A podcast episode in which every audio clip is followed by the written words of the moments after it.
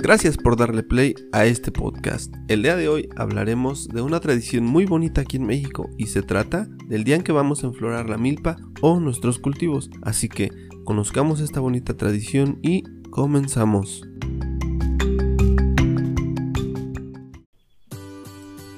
Bienvenidos al podcast La Voz de la Mixteca, un espacio donde tendremos historias, anécdotas, aventuras, leyendas y todo lo relacionado con nuestra gran región, donde también tendremos una gran aventura gastronómica.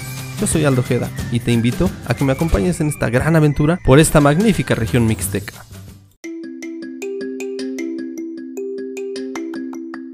Antes de comenzar, me gustaría aclarar que esta tradición está mucho más arraigada en el estado de Morelos, pero al ser un estado muy cercano a la Mixteca se pudo transmitir desde tiempos ancestrales, y por esta razón también se lleva a cabo en Puebla, en la Mixteca y muchos otros estados.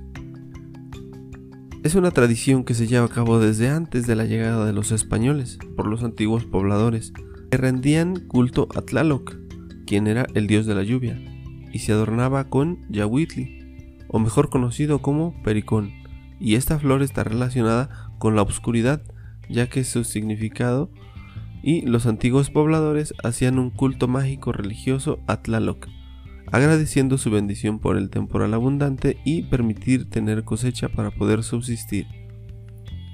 En el templo mayor fueron descubiertos restos de Yahuitli, que se usaba como incienso y como flor de ofrenda para rendir culto al dios de la lluvia.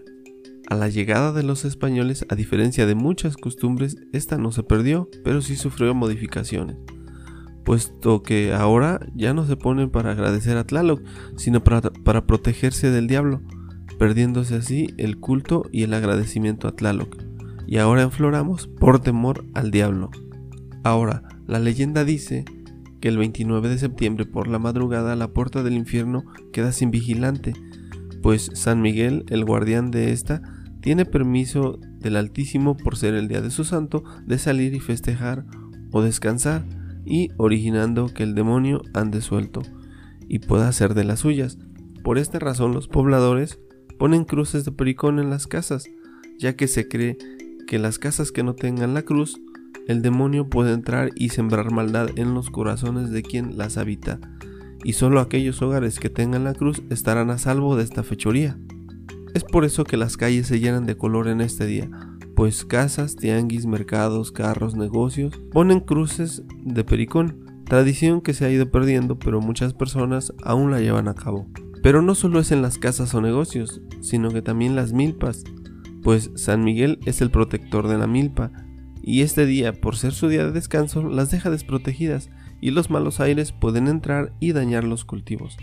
Por esta razón, la gente los protege, poniendo cruces de pericón en las cuatro esquinas de los cultivos, además de que en algunas comunidades la gente acostumbra poner maíz en la entrada de su casa, siendo un día muy significativo para eh, estas comunidades, ya que según ellos es el último día que el mayantle anda suelta, o sea, el hambre.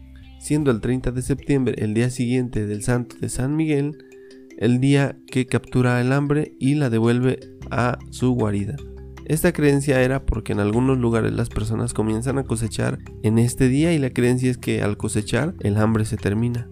Ahora si es que ven en este día cruces en los sembradíos, ya sabes por qué. Ahora en cada región va variando esta tradición, pero sin duda que el que ir a enflorar en familia es lo mejor ya que enseñamos a nuestros pequeños la tradición y les contamos la historia para que ellos lo continúen haciendo aun cuando nosotros ya hemos partido es una buena manera de enseñarles a agradecer por nuestras cosechas y nuestros alimentos. Y después de enflorar nos podemos deleitar con unos elotes asados o un chile atole, fruto de nuestro propio trabajo. Existen lugares donde después de enflorar se llevan unos elotes a casa y prenden el tenamastle y ahí ponen los elotes con todo y hoja hasta que estén bien doraditos, los comienzan a comer. En otros lugares los comen a un lado del terreno y los señores para el desempance toman un poco de mezcal o pulque.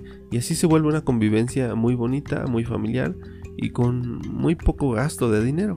Pues esa es la leyenda de este día, existen más variaciones como en todas las leyendas, pero básicamente todas tratan de esto, ya que es el día de San Miguel y se, le atribuyen muchos beneficios y agradecimientos a este santo, puesto que se cree que al siguiente día de su santo, él captura al demonio y lo encierra nuevamente, y es el guardián de nuestros cultivos.